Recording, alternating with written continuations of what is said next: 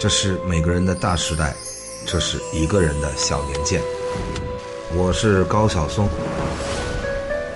欢迎上蜻蜓 FM 收听《小年鉴》。各位小年鉴的知音，大家好，今天咱们来到了二零一六年，日子过得真快啊，一年五十二周很快过完了，节目也到了尾声，而且回头一想，嗯。人生也过得太快了，就这么跟大家聊着聊着天就把这辈子半辈子吧哈哈 聊完了。其实挺感慨的啊。当然了，我要说这半辈子好像没干啥，那肯定得挨骂。但是自己其实回头看看，也就这么快的连滚带爬的过来了啊，干了点事儿。但是很多梦想也没有实现，有的就忘了，有的就放弃了啊。最后就，啊，生活选择了你做几件力所能及的事儿，那就继续做这些事儿。今年也是继续在做着一直做的事情啊。在阿里巴巴，二零一六年有一个很大的改变，就是卸任了阿里音乐集团的董事长。然后出任阿里娱乐战略委员会主席，我的人事关系当然也调到集团，成为了阿里海外的一位高管吧。然后办公地点也从北京，啊挪到洛杉矶，嗯，主要是负责整个阿里文娱的海外战略以及跟好莱坞的合作吧。未来几年大家还是能看到些成绩啊，但是。有一点还挺高兴的，就是再度回到了熟悉的洛杉矶啊，大概这个城市是我除了北京以外最熟悉的地方了啊。曾经在这里很多年，结果这次又回来了，常住在这里，办公室啊就在帕萨蒂纳，然后每天上上班工作啊，在这个熟悉的城市里还觉得挺好的，然后。创作上这一年有一首我特别喜欢的歌啊，啊，生活不止眼前的苟且。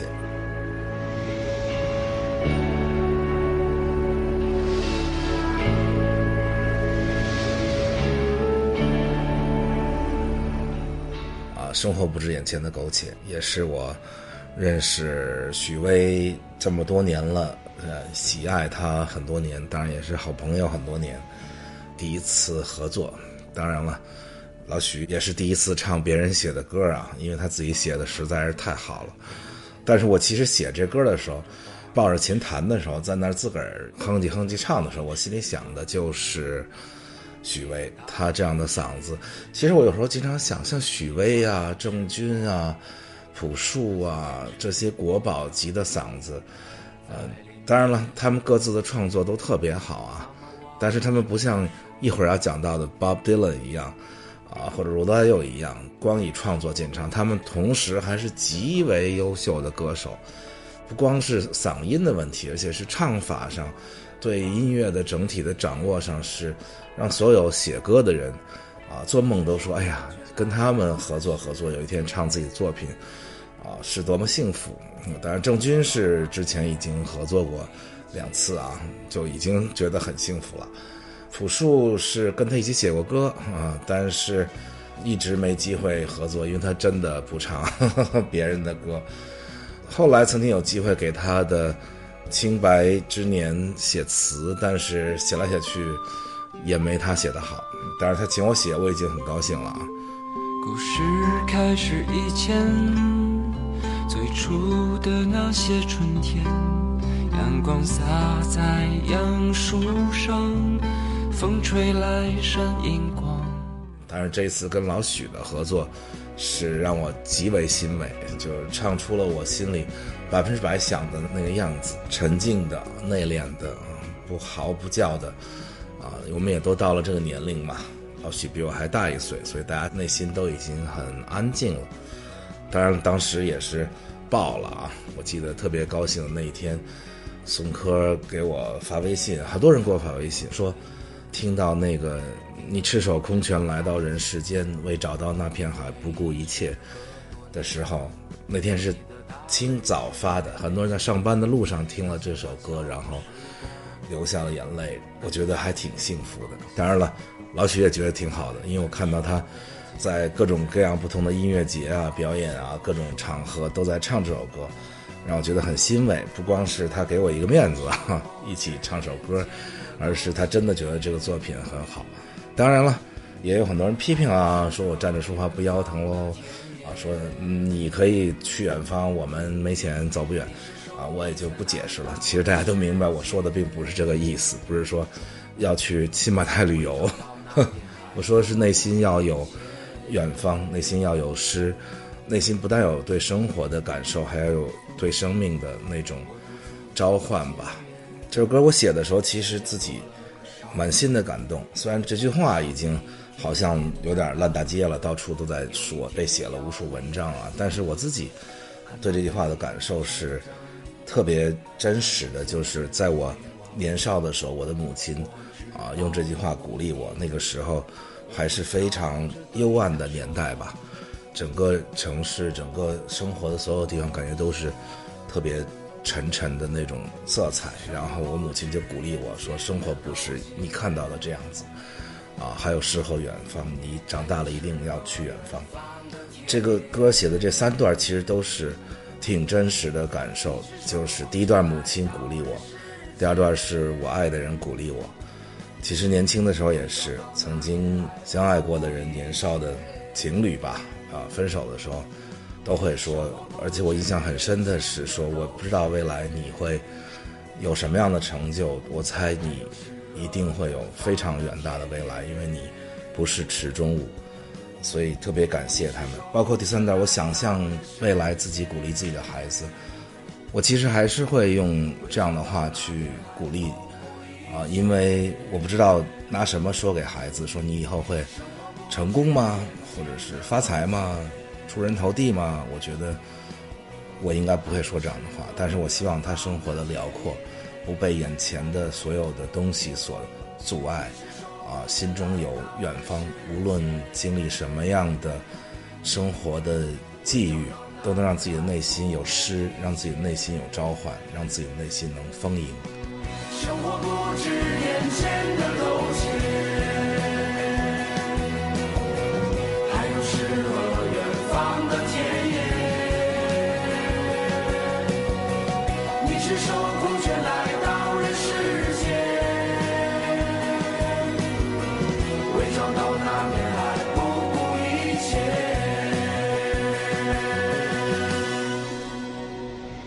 另外一个作品是《睡在我上铺的兄弟》，当年的乐视影业，我觉得还是很有追求的，因为他尝试了，呃，以前很少尝试成功，虽然很多人想尝试啊，就是同时拍了电影跟剧，啊，而且这个影跟剧成绩还都不错，这个影的票房也还挺好的。我也带队到处跑，当然我也在里边客串啊，然后带着陈晓啦、秦岚啦，又跑了一通，还挺高兴的。虽然不做导演了，但是你监制的电影连续成绩都还不错，而且也说明了我当年那些歌，其实还留在很多人心里吧，就是挺欣慰的。当时这电影的几个男生演的我都还挺喜欢的，其中包括了刘瑞麟啦、李现啦。尤其李现演的那个贫苦出身的男生，然后奋斗，整个的爆发力非常强。当时还想，我说这个孩子看来潜力还是挺大的。结果当然不是因为我啊，这个，但是确实这孩子现在大放异彩，我觉得实至名归。他是一个演技非常好的好演员。十七岁夏天，阳光之恋，至今燃烧着你的双肩。当然，这个电影的主题歌我也很喜欢啊，尤其放在电影里头，特别特别燃啊！也是第一次跟华晨宇合作。啊，我来监制，然后我们的老班底啊，从末开始就一直合作的作曲钱雷，作词隐约，然后写出了又一首精彩的电影主题歌。他们俩合作已经给各种各样大电影写过很多优秀的主题歌。这首歌是我最喜欢的之一，每次听都热血沸腾。当然，华晨宇的铁嗓啊，是年轻一代歌手里我特别欣赏的那种超级大铁嗓。你横冲直撞。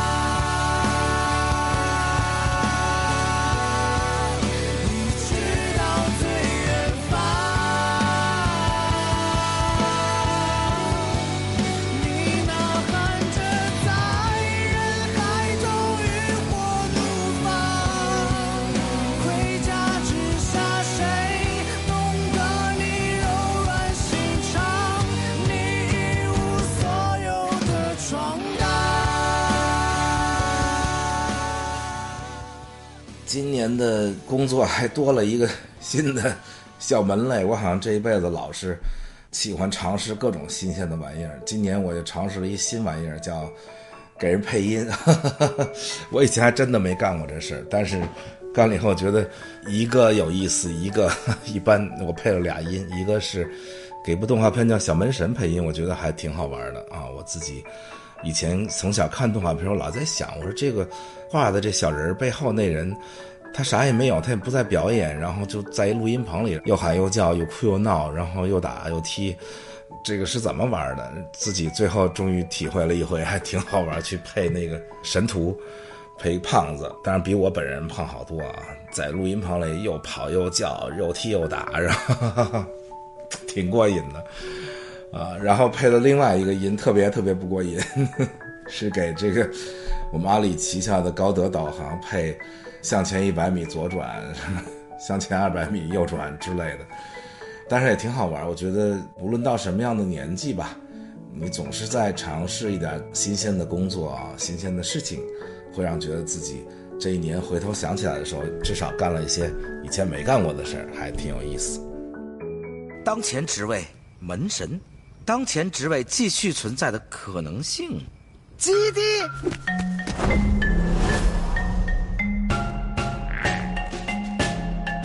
玉磊，我们要干不下去了。不过，应该会安排个新的。那还有什么别的职位？还有什么别的？接下来就要说到二零一六年最震撼我的，也震撼了整个流行音乐行业。当然，我不知道有没有震撼世界啊。就是 Bob Dylan 获得了诺贝尔文学奖，这个是所有的从事这个行业的人的共同分享。灯塔放射出的光芒和极大的荣誉，啊，因为我们这些投身流行音乐这么多年的人，其实从最开始来到这个行业，甚至没有来到这个行业，抱着吉他开始写歌的时候，我就一直觉得我们表达的东西是一种综合的东西，其中包括了文学。包括了音乐，包括了表演。当然，每一个创作者有不同的方向啊，有的更倾向于表演，有的更倾向于音乐。但是，民谣音乐就是更倾向于歌词。Bob Dylan 得奖以后，可以光荣地说，歌词就是文学创作。当然了，在中国历史上，歌词一直都是最伟大的文学创作，从《诗经》开始，《楚辞》、汉乐府啊、宋词、元曲等等吧，这些都是。中国的历史其实比西方更加承认流行音乐的歌词是文学，啊，在西方其实还有很大的争议，就包括 Bob Dylan 这次获奖就有很大的争议，包括今年获奖的诺贝尔文学奖获得者，在二零一六年采访的时候还说到说，我觉得 Bob Dylan 得了这奖，我觉得这奖就不怎么地，什么说了这么一通，啊，因为西方的更多的传统是。创作戏剧、长篇小说和诗，在西方的这个文学传统里，诗和歌分的是非常的不一样。十四行诗，当然你说它是有韵律啊，有押韵的，但是整体西方有诺贝尔文学奖开始啊，当然没有颁给过写十四行诗的人啊，当然都是写那种我们叫它现代诗吧。现代诗所罗列的意象以及整个传递信息的手法跟歌词确实有很大的不同。所以在西方，这个争议是非常的大。我们这里不但是把宋词元曲从《诗经》开始认为是我们民族文学的伟大瑰宝，而且一直到罗大佑、崔健，大家都认为它是伟大的诗歌，甚至包括我的不少歌词作品也入选了大学的当代中国文学教材、当代中国诗歌等等。所以我还一直都觉得摇滚也好，民谣也好，很多歌词都是好的诗篇。这在中国反而大家是这么认为的，在西方是可能因为流行音乐太多的那种轻浮的歌词吧，Baby Baby Love You 什么，是不是还有一种感受，就是说你们这些人挣这么多钱？当然我不能这么揣测别人啊，那些写严肃文学的、写严肃的诗的人，可能确实心里有一些不平衡吧。Hey, Mr. Tambourine Man, play a song for me. I'm not sleepy, and there is no place I'm going to. Hey, Mr. Tambourine Man, play a song for me. In the jingle jangle morning, I'll come following you. Bob Dylan 跟我父亲同年，他一生还有战斗的精神，让我觉得挺高兴的。不光是年轻的时候啊，反战的先锋，然后那一代嬉皮的偶像等等吧。到了这个岁数了啊，七十好几岁了啊，得了奖还特别耍性格，不去领奖。然后 Patti Smith 替他去领了奖，哇，我们还认真的看了现场，先是唱不下去了，然后重唱，然后后来还唱错了词儿。I saw a babe that. I'm sorry. Heard. Saw ten. Sorry. I apologize. Sorry, I'm so nervous. 啊，当然他们的故事太多了啊，我讲这故事可以讲四个小时，因为我热爱 Bob Dylan，当然也热爱那一代的摇滚、民谣等等大师们吧。我尤其喜欢歌词写得好的音乐人啊。当然我看过他的自传，我看过他的纪录片，一直到今年最新的纪录片，就是今年夏天 Netflix 上放出来的马丁·西克塞斯大导演啊，Scorsese 一直是 Bob Dylan 铁粉。十四年前就曾经拍过 Bob Dylan 纪录片，这一次又拍了一个叫做《Rolling Thunder Review》。如果你是像我一样年纪的人，你曾经听着这些音乐长大的，那你一定要看。那里头当然也出现了 Patti Smith，也出现了带他上路的，也是他最早的情侣的 Joan Baez 等等吧。看着这些人依然是热泪盈眶。所以我那么喜欢他，然后看到他耍范儿不去领奖，然后还由美国驻瑞典大使读了他的感谢词，感谢词里还强烈反击了对他得奖的质疑，我觉得挺好的，人就应该这样，尤其是他就应该这样。他专门在这个领奖词里写到说，当莎士比亚写《哈姆雷特》的时候，他脑子里想的肯定是舞台，他脑子里想的是演员，他脑子里想的是表演啊戏剧。他唯一没想的事儿，一定是我写的这个《哈姆雷特》算不算文学？他以此来强烈反击那些质疑他的人。啊那天我特别激动，我听到这个消息时候在京都，就在三天前，我还在 Palm Spring 的 Coachella 上听了他的演唱会。当然不只是他啊，他和 Rolling Stone 和 Paul McCartney、Neil Young、Roger Water 这些老炮儿吧，台上平均七十多岁了。啊，台下五十多岁的粉丝们，这场演唱会创下了啊人类演唱会史上最高票房纪录，大概有一亿五千万美元。因为粉丝们都五十多岁，都挺有钱。然后我看的时候最激动的就是当他在台上唱歌的时候，下面有人也是老头儿啊，高举切格瓦的画像，仿佛大家一起回到了那个摇滚的啊战斗的激情的峥嵘的岁月。当然，我听到。得奖消息激动，彻夜难眠，然后甚至拿出他的各种歌词，企图翻译翻译。因为我想，啊，肯定有很多人趁他得奖去赶快出版他的各种东西吧。每年出版社们赌这个诺贝尔文学奖是成了惯例嘛，我就怕粗制滥造，然后就坐下来认真的想翻译《铃鼓男人》啊，还是《Knocking on Heaven's Door》，但是做了半夜一个字也没写，我也不知道怎么去翻译。因为脱离了那个时代背景，脱离了那个社会的氛围，你很难把它用中文准确的翻译出来。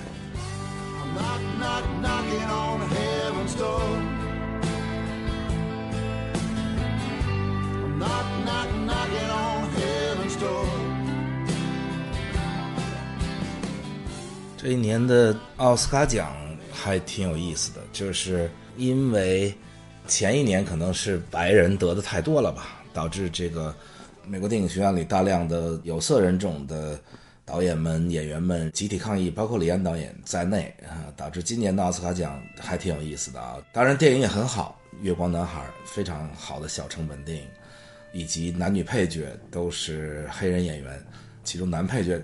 其实我觉得这个阿里同志稍微有点亏。其实他在《月光男孩》里说是男主角，我觉得也可以啊。但是他得了最佳男配角，包括他后来得的啊，我们阿里影业参与投资的这个《绿皮书》，他也得了最佳男配角。其实《绿皮书》里他完全是应该叫双男主角，但是他的演技从两部时隔其实没两年啊在不同的电影里可以看出高超的演技。月光男孩演一个那样的一个街头的痞子、黑社会贩毒什么之类的，然后到了《绿皮书》里演的那种高高在上的知识分子、音乐家、上流社会，这个是一个非常优秀的演员。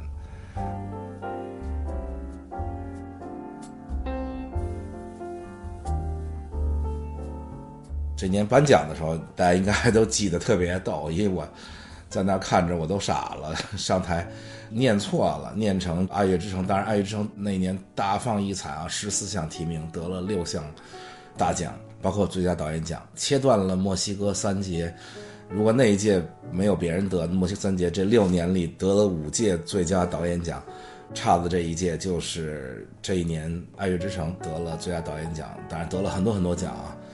结果《爱乐之城》因为得太多奖，导致宣布最佳影片的时候拿错了手卡，然后宣布《爱乐之城》，一大帮剧组上去，高兴的正说感言的时候，结果那个制片人还挺有绅士风度，突然发现不对，然后说啊，得奖的是《月光男孩》，结果变成两个剧组一起在台上狂欢，在奥斯卡历史上还第一次出现。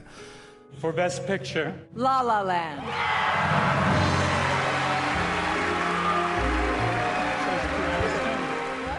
Sorry. No, this, there's a mistake. Moonlight, Best Picture.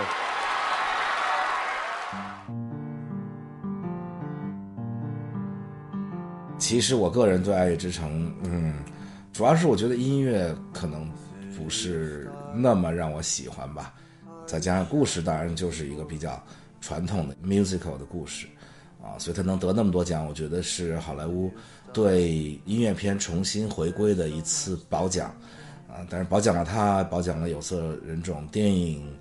其实我心里这一年最好的电影。既不是《爱乐之城》，也不是，其实我还挺喜欢的《月光男孩》，而是《钢锯岭》。《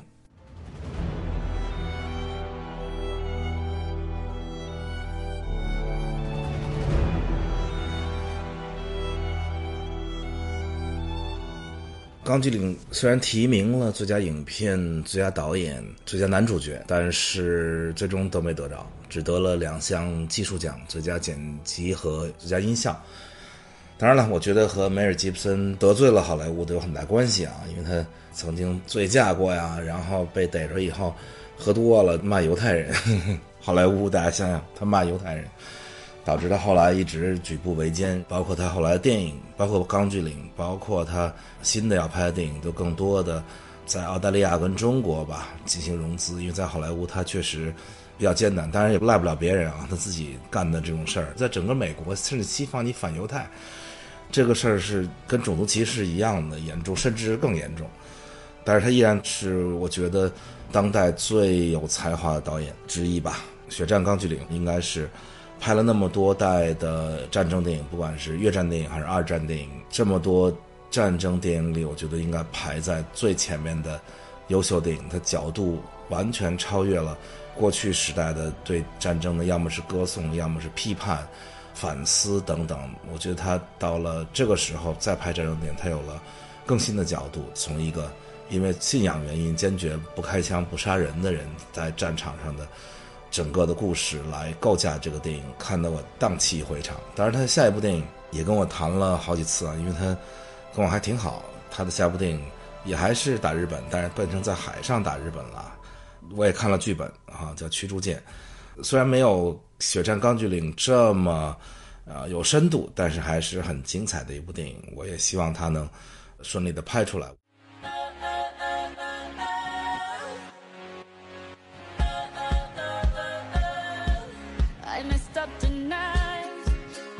那一年的最佳动画片非常值得啊推荐啊！当然大家应该都看过了，《疯狂动物城》也是这几年我觉得最好的动画片之一吧。这一年好的动画片有很多，《疯狂动物城》是其中一个啊。这一年你别看这个好莱坞的啊真人电影，像什么大制作呀、大 IP 了、超级英雄去被人批评，反而给动画片留出了很好的创作空间，有很多优秀的动画片出现。这年，成龙获得了奥斯卡荣誉奖。我看到当时好像还有一些人在微博上攻击他，说假的，什么这那的，我看的还挺气愤。为什么成龙得奖就觉得好像要弄虚作假呢？是真的，成龙在世界电影的各方面的影响力，应该说在华人演员里是排第一的。当然了，华人导演李安导演当然是影响力更大喽。唯一的亚洲导演获得最佳导演奖，而且获了两次啊！在这一年也拿出了新的作品啊，《比林恩的中场》啊，这个电影用了前所未有的，但是不容易被识别出来的技术。我觉得这是李安导演的一个性格吧，以及他的追求导致的。他不是那种喜欢搞点那些 fancy 的事儿，然后。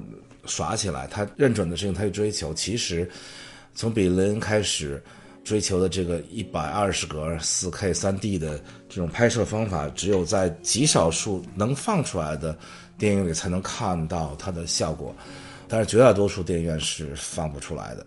所以可能很多人没有理解为什么是那样的。我是因为啊，我妈林也参与投资了李安导演的这一部电影。就是这个《双子杀手》，当然我也为他写了主题曲啊，所以我去了首映，在首映的那个剧院里，是真正放出了一百二十格四 K 三 D 的效果。那套机器当天，李安导演亲自调试了一整天才放出来，那确实是非常震撼。就是我们从小学电影的时候，一直说电影跟戏剧不一样，戏剧是在这个空间里，就在这个空间里，它不让你想象它外面还有什么。啊，电影是一扇窗，它一定要让你知道这个窗外还有东西，不是只是窗里看到的。但是这是我第一次真的感觉到了，这是一扇窗，而且我甚至经常歪过脑袋想看看那窗外头还有什么，左边右边真的就放出了那种效果啊，非常的震撼。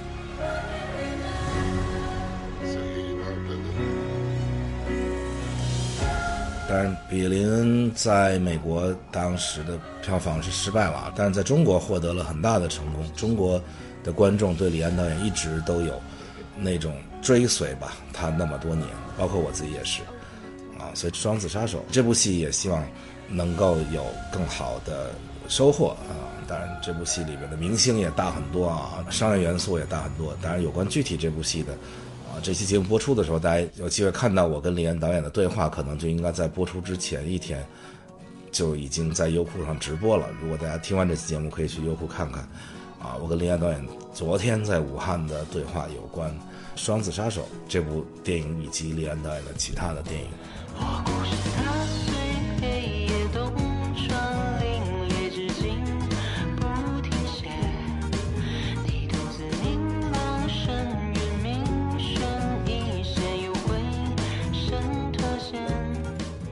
这一年去世的名人里，当然有我从事的这个行业里一些重要的名字啊。George Michael，改革开放以后第一个来到中国演出的西方乐队，嗯，一九八五年就来了威猛乐队。那个时候他 偶像级小鲜肉，啊，在北京工体开了眼界，让大家。但是那时候他说，最艰苦的演出就是去北京，因为所有人都坐着，没人站起来。大家想，一九八五年。当然是这样了，但是他后来从偶像派变成了一个独立的、优秀的创作音乐人。当然，威猛也是他们自己写的。啊，Josh Michael 去世了，然后就是天王巨星 David Bowie，这个摇滚时代的巨星去世了，而且他还获得了这一年格莱美的最佳摇滚歌手跟最佳摇滚歌曲啊两项奖，但是他已经没法领奖了啊。我去了格莱美颁奖现场，然后全体起立悼念他们。每一年格莱美奖都有一个环节，就是这一年去世的音乐人，不光是这些巨星啊，还包括啊乐手啊、录音师啊等等都纪念啊，包括经纪人等等。每年这时候都是一个肃穆的环节。当然，今年是纪念 George Michael 阿呆姐 Adele 这个上去唱还唱走调了，然后还停下来重唱了一次。I'm sorry for swearing and I'm sorry for starting again. Can we please start it again? I'm sorry, I can't mess this up for him. Looking for some education, make my way into the night. 除了这两位西方的巨星以外，这一年还有三位我非常尊敬的华语音乐的前辈作词，都在这一年去世了。这个一位是我从小就一直对他的名字印象极为深刻的庄奴老师，因为他这个名字非常容易记，当然他的作品啊更加容易记啊，《甜蜜蜜》啊，《小城故事》，又见炊烟，冬天的一把火。啊，应该说童年的时候、少年的时候听着他的歌长大。然后，另外一位是对我非常好的一位前辈作词老师严肃老师。那大家当然听过他的《敢问路在何方》啦，《雾里看花》，也在这一年去世了。啊，再有就是每个人都在唱的《我和我的祖国》的作词张黎老师，他还写过《山不山水转》了，《篱笆墙影子》，《亚洲雄风》。啊，我们那时候还开玩笑，听完《亚洲雄风》说：“我们亚洲，我们亚洲。呵呵”这个张宇老师也在这一年去世了。当然，还有我少年时的女神啊，夏梦也在这一年去世了。这一年去世的一位我特别喜欢的作家陈忠实老师啊，《白鹿原》是曾经深深的影响过我对长篇小说的理解。当然还有。啊，杨绛先生也在这一年去世了。我们的杂书馆还曾经收到过别人捡破烂捡来的杨绛先生啊撕掉的很多钱钟书先生的书信和手稿。杂书馆经常收到这种从这些学府啦、这个研究所啊外面的垃圾桶里捡来的一些珍贵的资料，其中就包括杨绛先生撕掉的。啊，几麻袋这种啊信，当然杂书馆组织了很多人去拼这些信啊，也拼出了上千封。当然，因为没有经过同意，我们不会把它真的拿出来，但是放在杂书馆的档案馆里是珍贵的资料。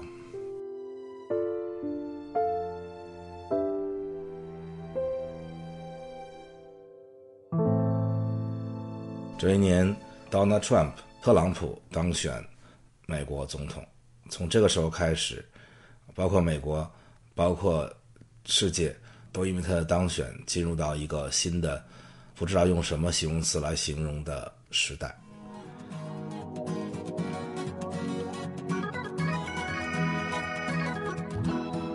好，二零一六年先跟大家聊到这里，咱们下周再见。